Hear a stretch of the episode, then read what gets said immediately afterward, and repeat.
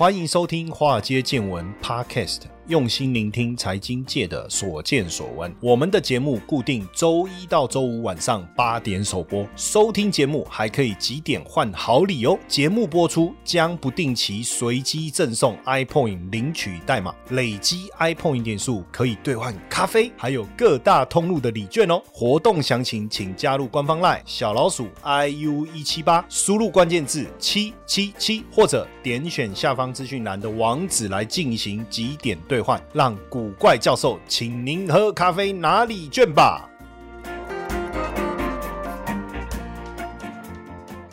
股票市场千奇百怪，见怪不怪。大家好，我是古怪教授谢承彦。哦，最近呃有比较感受到出名的滋味了哈。哎，其实也也也一直以来就是就比如说我我我们因为我们上太多的电视媒体哈。那过去这个疫情期间哦，坦白讲，有时候我在做捷运的时候，常常被认出来。虽然我们戴口罩，那我就在想说，哎，会不会？可是结果疫情过后，口罩拿掉以后，反而很少人认出我来。会不会是因为以前我们在上节目的时候戴？口口罩上节目，所以戴口罩的时候他就认出我。我口罩一拿掉，嗯，借朗一像。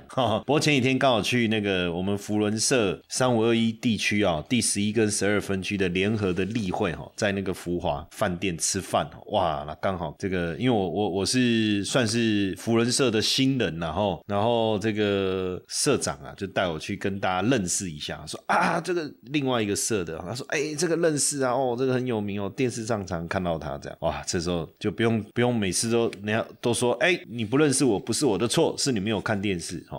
结果没想到，哎，看电视的人真的还是蛮多的，对不对？那我们今天来聊一下这个这个生技产业，哈。我我其实早期在做股票的时候，我比较没有那么关注生技股，因为那时候我在啊基金公司也好，在自营部也好，我们还是跑电子股。比较多电子的法说比较多，但后来我发现台湾的生技产业其实蛮蛮吸引人的。可是你看我我现在在讲台湾的生技产业蛮吸引人的，引起我想要关注的兴趣的这件事情，大概是在应该也有十几年前，十十十年前。所以其实那时候我觉得台湾的生技产业的发展就相当不错。可是生技产业毕竟又是另外一个，我觉得比较没有那么容易去了解它啦。所以那时候为了搞懂生技产业哦，我坦白讲，我还跑。去，我还去订了那个有一个杂志，哎，我忘了那是什么杂志，我怎么忘记那个名字了？就是比较专业的医疗期刊，然后我再看，我想要能够多了解一点这些东西。不过说真的，我隔行如隔山了，这一块的东西确实比较难懂。当然，慢慢的哈，有些东西你你你接触了，你熟悉了，就会越来越好，就会越来越好。所以之前呃，我在交大那时候，我有去讲一堂课啊，在讲那个生技业哦，然后再讲临床的这些东西，就是一。期、二期、三期这样。那因为我自己最早接触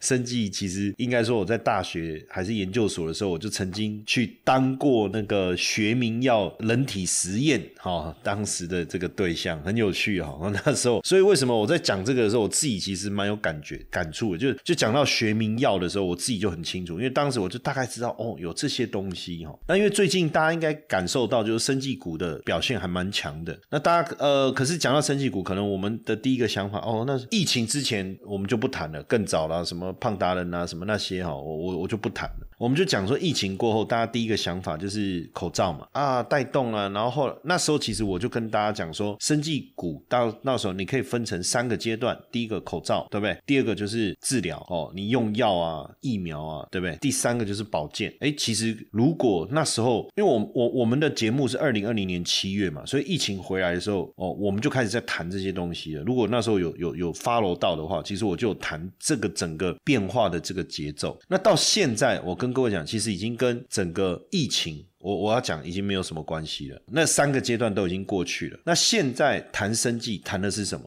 就是整个生计产业的发展哦，整个生计产业的发展。那像现在我对生计的关注又更多了哈。最主要人到一个年纪，你发现离不开你的好朋友就是药，开始哈。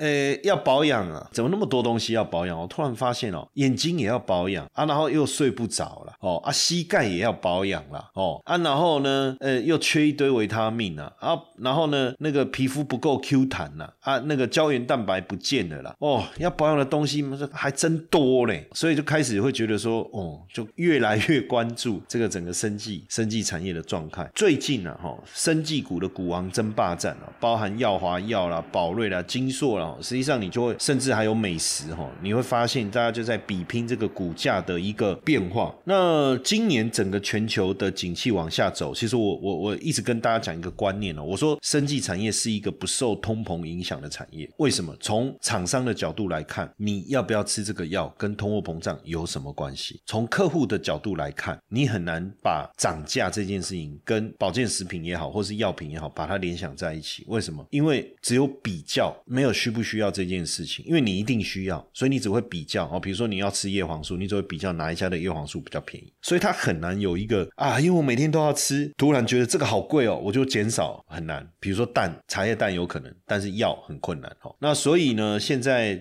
呃生生计产业因为疫情得到控制以后，大家回归到医院就诊啦、拿药啦、医材啦，对不对？那甚至解封带动的美容保健，甚至包括宠物医疗哦，这就变得非常呃受到大家的关注，受到大家的关注。那当然在这当中，特别先来聊一下这个药华药哈，因为算是这个生技股里面的市值王嘛哈，市值王。那旗下的这个治疗真性红血球增多症的新药，是美国现在唯一核准的一线用药，药价一年一个人要十八万美金。十八万美金了哈，那目前美国这个 PV 啊，就这个我们刚才讲到的真性红血球增多症，目前的病患是十万人，那第一阶段它的目标是一千人哦，所以美国的销售应该是一个重要的关键哦。那刚才有讲到宝瑞嘛，宝瑞。并购了安诚药以后，营运大补嘛，吃了大补丸，去年营收就冲破百亿了。那今年预估年度的 EPS 哦，有挑战二十五块的实力。那美食也是去年血癌药在美国上市哦，那今年也会取得日本的药证哦，对它营收也会有贡献。那金硕，哎，其实金硕我常常在很多地方看到他们的那个那个明星代言的广告。那去年 EPS 就赚超过二十二块，要配十块钱哦，获利跟股利都创了新高。那今年在营收跟获利的部分，应该都有机会继续成长，所以这个是你就会发现说，现在在涨的这些生计有它特定的这个议题。而跟之前疫情的思维已经不太一样哦。那我觉得是蛮蛮特别，就是像耀华药哦，既然有赖群，而且还可以还办同乐会。你知道他们赖群有多少人？我不知道，大家有如果你有买耀华药的，可能都有加他们赖群。这是真的赖群啊，不是那个诈骗的赖群呢哦。而且他们的股东会，大家股东同乐会哦，不是股东会哦，大家还一起哦板豆，然后做加油棒、T 恤跟帽子哦，那个真的很很酷啊，很酷啊哈。然后而且大股东。的筹码目前看起来四百张以上的也是相对稳定。那讲这个耀华药，讲一个小故事啊，因为耀华药的这个研究啊，哦，在实验室苦蹲了十七年哦。那在 P E 一零一啊，就是那个血液肿瘤新药啊。上市之前呢，因为合约的关系被奥地利的药厂 AOP 提告，那当时也确实哈，这个股价也是大跌，因为国际仲裁是判赔四十八亿了哈，但后来这个官司顺利，这个基本上也没有这个问题了哈。但是那他的药也陆续取得这个美国啊、台湾、大陆的一个专利哈，专利。但是讲讲到当时创办人哦，回回到台湾来创业的时候，他需要需要资金哦，然后。那时候就找了他们同乡港村呢，应该是说同乡。对了，哦，谁就是七七乳加巧克力的老董，找了七七乳加巧克力的老董，然后他啊，港佣哎饿了，而且那个那个七七乳加的创办人就是他自己说，但我觉得也是客气啊，他自己说他书读不多，所以他对读书人特别的敬仰。哇，那因为这个耀华耀的创办人当时就是到美国读博士啊，哦，所以他把他视为偶像，所以他回来创业要找资金的时候。当然，他也毅然决然的投资他，但这是有趣啊，就是那时候他跟他讲他的产品什么，他说啊，停下不了，停下不了，然后他一次、两次、三次，到最后是不是因为说你卖过来供啊，才决定投资他？不过因为当时也因为他自己的逼肝哦，然后服用了这个 P 一零一治疗了以后，整个。气色啊、身体状况明显的好转。所以他也说，虽然投资耀华药没到目前为止还没帮他赚到钱，但是救了他一命。哇，这个非常有趣哈，等于就是改变生命历程的故事嘛。所以这个林国忠就是药华药的创办人，一直说不仅要做生技界的台积电了，而且要研发更多的新药来拯救人命。就所以我觉得看了他的这些故事，确实也很有趣哈，很很有趣。但这中间卷入了这个法律的纠纷，我觉得是确实是真的很烦哈，真的很烦。那耀华药熬了这个十几年哦，怎么靠一颗药让它的市值暴涨了八成哦？当然也是因为顺利的拿到了这个药证。就是百思瑞明哦，P 一一零一哦，那在美国上市哦，顺利开发了这个美国的市场。那百思瑞明是所谓的长效型干扰素，那对应的疾病呢，就是真性红血球增生病。他这个领域过去在台湾也没有人挑战嘛，但是他看说，哎，罗氏跟默克两家大药厂，光干扰素一年就可以有三十亿美元的销售。所以决定往这个方向来研发哦，然后临床实验整整花了十六年，所以其实也很不简单呐。我我觉得也很不简单哦。那现在在美国的需求也持续的在扩大哦，也预计要在美国、日本扩大募资，甚至发行海外存托凭证。那对他来讲，整个营运的状况当然就越来越好哦。那当然，生技股的市值在飙的时候，大家也也会去想说，生技股到底能不能投资？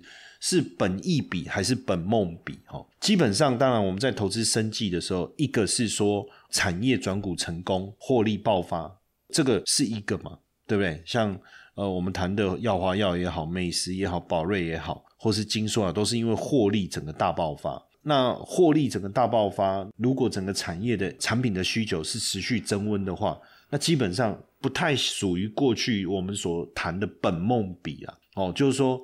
哎呀，这个临床实验如果过了哦，我拿到呃，现在这个是 milestone 的授权金已经拿到，未来如何如何如何？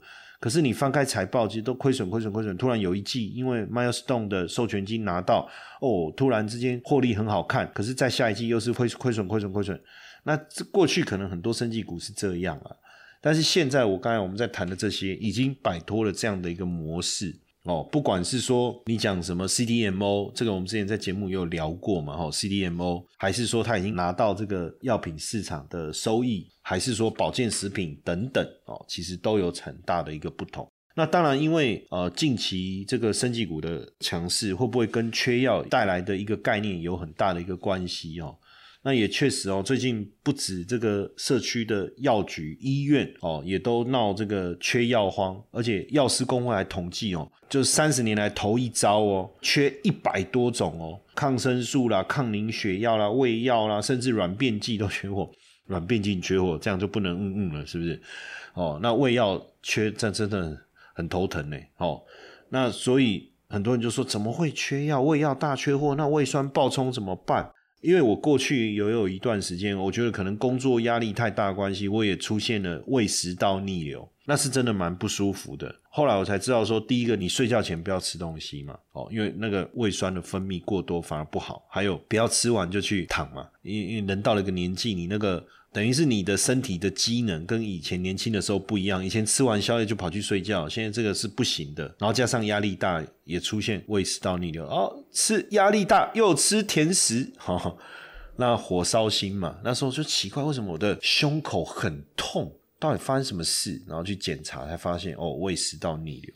不过后来也都治疗好了，所以现在对这一块我自己也特别的小心。所以说，假设你真的胃食道逆流不舒服的话，哦，根据这个敏盛医院副院长江坤俊医师给的建议啊，第一个嚼这个无糖口香糖。为什么嚼无糖口香糖可以缓解？哦，因为他说，呃，你嚼无糖口香糖的时候会分泌唾液，把液体吞下去，可以让酸碱中和。哦，这是一个。然后他说不要吃薄荷口味的哦，因为会让喷门更放松。喷门大家知道吗？就是那个食道跟胃中间那个叫喷门，是不是？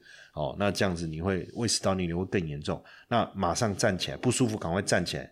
还有练习这个腹式呼吸，因为这个喷门在横膈膜附近嘛，所以如果我们用腹式呼吸，那横膈膜会运动收缩。哦，这样会会缓解减缓呐。那当你做，你还是要去看呢，要治疗哦，就不要吃完饭平躺，这不太好哦，容易火烧心。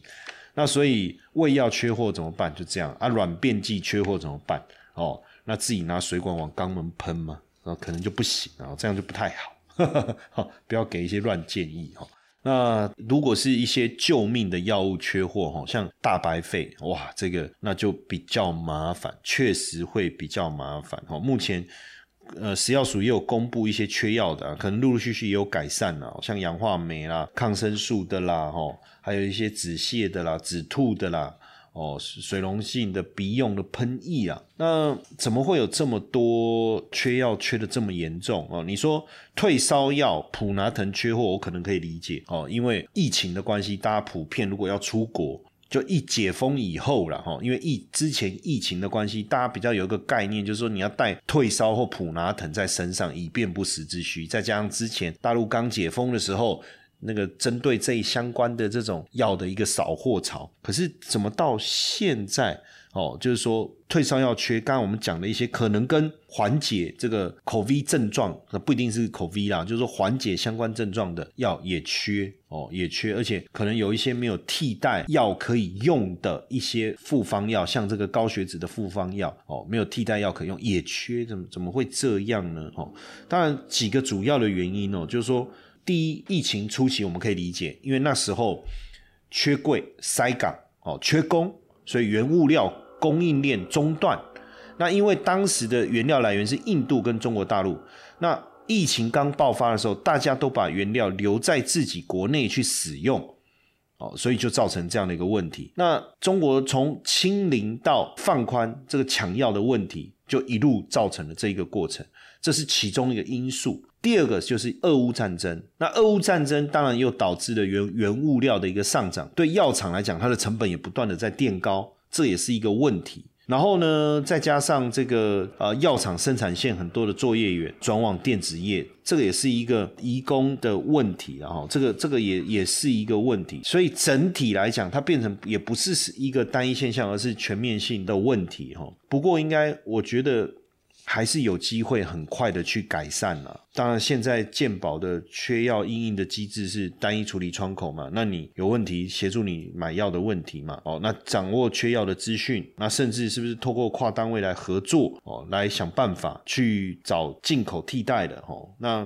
成本的调整、药价的调整哦，或是替代药品申报费用等等，这些都是呃要去看能不能从这个方向去看了哈。但毕竟这个药品市场有它整个结构上面的一个独特性哦，还有包括药的价差。这个也不是说缺这个你去买那个哦就可以啊，大管的杯博哦，细管的杯博，大管的零卡固哦，也不可能用这样的方式去调整哦，所以自然而然缺药的问题就反映出整个啊生技产业目前所遇到的一个困境哦。那当然你说就投资的角度来讲，我们要不要搭缺药的议题去投资这个生技股？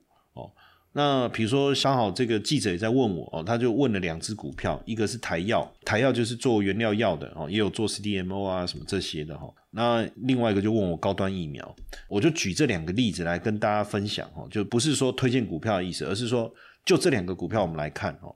那高端疫苗当然它有它的消息哦，但是我们就从线图来看，你就发现它并不是一个足底完成的股票，在这过程当中都似乎还在破底的过程。那当然，再从疫苗的角度来看，未来疫苗的这种销售的稳定性，是不是还能够像过去几年一样？这个我觉得是一个问号。还包括，即便现在你说出国，可能那个国家要求你要打两剂疫苗，那高端不含在内的情况下，这个部分如何去确保它未来营运的营收的一个展望？但是你说像台药这一类的原料药也好，现在反而会受会缺药嘛？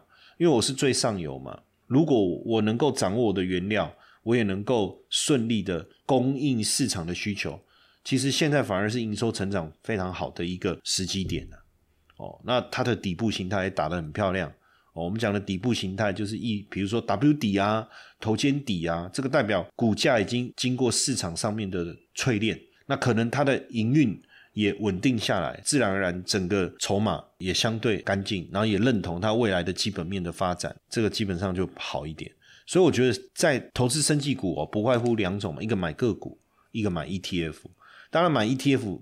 通常来讲是比较能去 follow 那些国际大厂，等于说你是长期投资去看好这些国际大厂，你想要参与他们未来的发展，这个部分我是觉得 OK，我觉得这个这也是一个哦。那另外一个当然在台股的部分，不管是上柜也好，上市柜也好，或是新柜也好，你会发现生技股其实还是蛮热的。但我觉得说生技股的部分，你还是得去想清楚啦。就如果你要投资生技股，你你懂不懂生技股的议题？我觉得这个还是比较重要，因为现在我刚才讲说，生技股之前很好做啊，防疫概念股，我就我就看哪一个可以防疫啊，我我就买啊，对不对？到后来就是一个是预防，就是比如口罩啊，哦，然后体温的侦测，到了第二阶段就是我要打疫苗，对不对？哦，或者我要治疗哦，莲花清瘟，对不对？什么的。哦，我清冠一号哦，这是相关概念的。那到后面，慢慢的，大家对疫情，大家对于这个身体的保养更为在意了，保健食品什么的，对不对？可是很多东西感受是会慢慢钝化的。什么意思呢？当疫情期间，大家会觉得免疫力很重要。那到解封以后，初期你还是会有这种感受。对于生技产品来讲，它会有一个延续的一个时间周期。但是慢慢的，我刚才讲保健食品这一块，大家慢慢的发现，嗯。哎，我加嘛，北安诺啊，然后又想说，哎啊，那个现在通膨啊，这个消费的支出啊，这边减一点好了，这个部分的影响它会慢慢出现，所以反而接下来你要去思考，那什么样的生意产业在接下来它会更好？比如说医美啊，对不对？大家开始要注重口罩都脱了，现在我想现在我在路上哦，大家还是很多没脱口罩，对不对？但我就不喜欢戴了，我就大概做捷运我会戴。那其他公共场所我也都没在戴，但你还会是看到很多人在戴口罩，为什么啊？妆还是没有化，胡子还是没有刮，戴口罩好像比较安全感。但如果到最后真的都脱口罩，你要不要脱？你还是得脱，这一脱不得了了，对不对？哦，赶快来去医美诊所跑一趟好了，是不是？要不然这个以前戴着口罩，大家说，哎呦，这水狗牛啊，那样那那样好看，口罩一脱，哪里像滚哦，吓死了。都要去收金，怎么会这样？哎，其实我后来发现也是有有有落差，因为我去录影嘛，那以前那些工作人员都戴口罩嘛，哦，然后跟我打招呼啊什么，或是记者啊访问我也都戴口罩。后来去电视台遇到，那口罩拿掉，然后跟我打招呼，然后这是谁啊？然后后来他就遮一下，啊，就是你要稍微联想一下，对不对？所以这也是你要去思考的商机啊。回到正轨以后。什么样的生技股能够持续而且稳定的营运获利，那可能才是我们接下来在投资生技股真的要去思考的一个环节。嘿，各位铁粉们，如果喜欢华尔街见闻，请大家多多按下分享键，让更多人能听到我们用心制作的节目。你们的一个小动作，是支持我们节目持续下去的原动力哦，快去分享吧！